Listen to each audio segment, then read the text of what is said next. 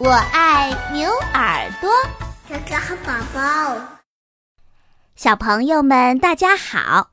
今天啊，我要给大家讲一个很有名的寓言故事。这个故事的名字叫做《公鸡和狐狸》。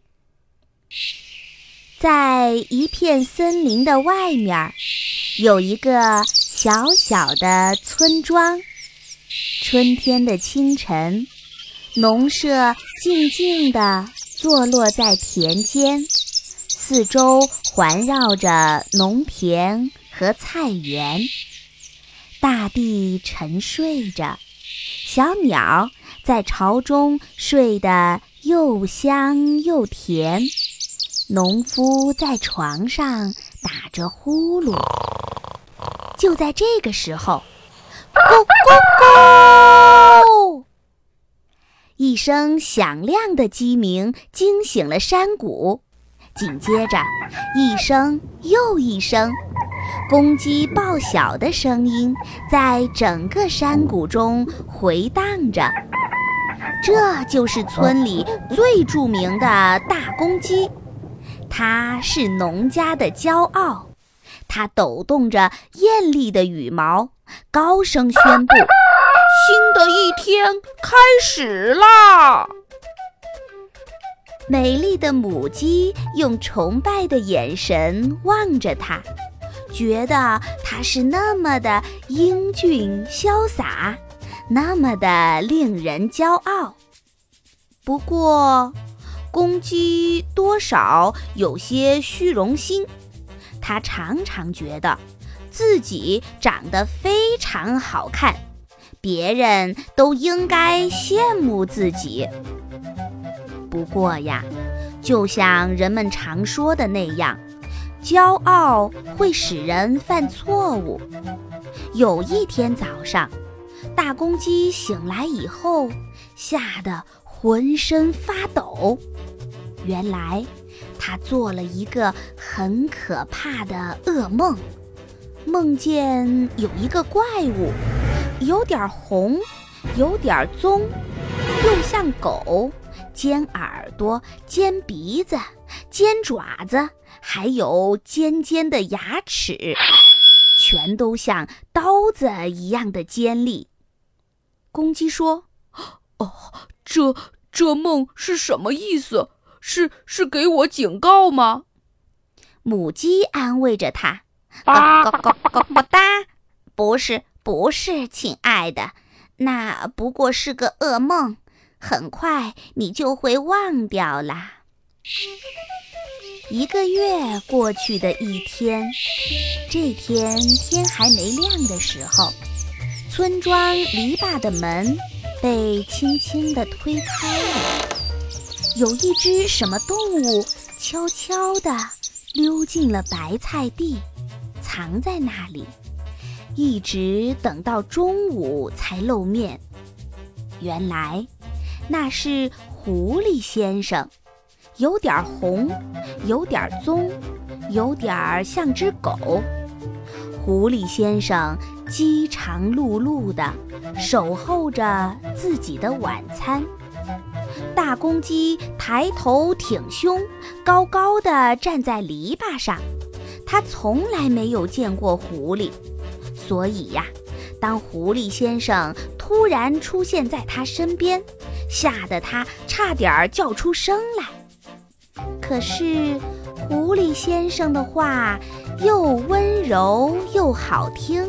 他说：“啊，真对不起。”尊贵的雄鸡先生，我并不是有意的冒犯您，只不过您打鸣儿的声音实在太好听，太让我着迷了。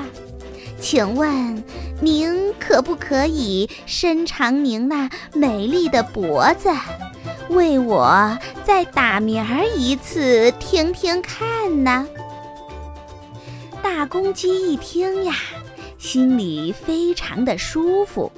他说：“哦，我当然愿意了。”于是他把头向后一甩，闭上眼睛，使出浑身的力气，大声的叫着：“咕咕咕！”突然，只见一道红棕色的闪光划过，公鸡的脖子被狐狸紧紧地咬住了。母鸡一看，大声地尖叫着：“狐狸，狐狸，狐狸偷走了我的公鸡！”它的叫声传遍了整个院子，慌乱的母鸡们咕咕地叫着：“坏蛋行凶啦！坏蛋行凶啦！”冲散了忙碌的蜜蜂，吵醒了梦中的小狗，着急的鸭子也嘎嘎地叫着：“嘎嘎，抓贼呀，抓贼呀！”鹅群也叫起来，它们的叫声像喇叭，吵嚷声招来了猪，还有羊，大大小小数都数不清。猪也喊，羊也叫，可狐狸呢？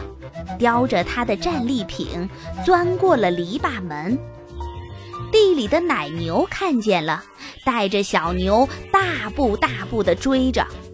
哞儿哞儿，抓狐狸，抓狐狸，救救我们的大公鸡！一时间，马儿嘶，牛儿叫，羊儿奔，猪儿跑。大大小小的动物齐努力，别让狐狸逃掉了。狐狸跑到了树林边，一头钻进去不见了。大大小小的动物停下了脚，谁也不敢走上前。再看大公鸡呢，它还活着，还有气儿，它在想着脱身的好主意。大公鸡使出了浑身的力气，从嗓子眼里挤出声音说：“啊，狐狸呀，狐狸，啊，聪明的狐狸，哎，你真是非常非常的聪明，你胆子又大，你又机灵，可惜动物们太愚昧，根本看不到你的聪明。”你应该告诉他们，你设计了多么棒的妙计，把我骗到了手中。本来，呃，他们都以为世界上最聪明的是是大公鸡我呢。狐狸一听着急了，他想：什么？最聪明的当然是我，狐狸先生。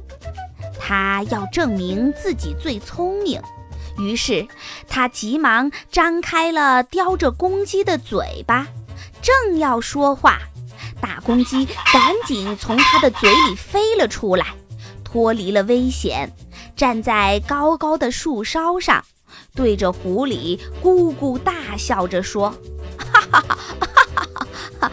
千万要小心恭维你的话，狐狸。”这个道理呀，你一定要记牢。你要张大眼睛，先想好了再开口。狐狸呢，看着逃脱的公鸡，一句话也说不出来。它转过身，灰溜溜地钻进了黑暗的大森林。一路上，它的肚子还咕噜咕噜地。响个不停呢。这个故事呀，告诉我们，做事儿做人可不能太得意。如果得意忘形啊，难免会出岔子。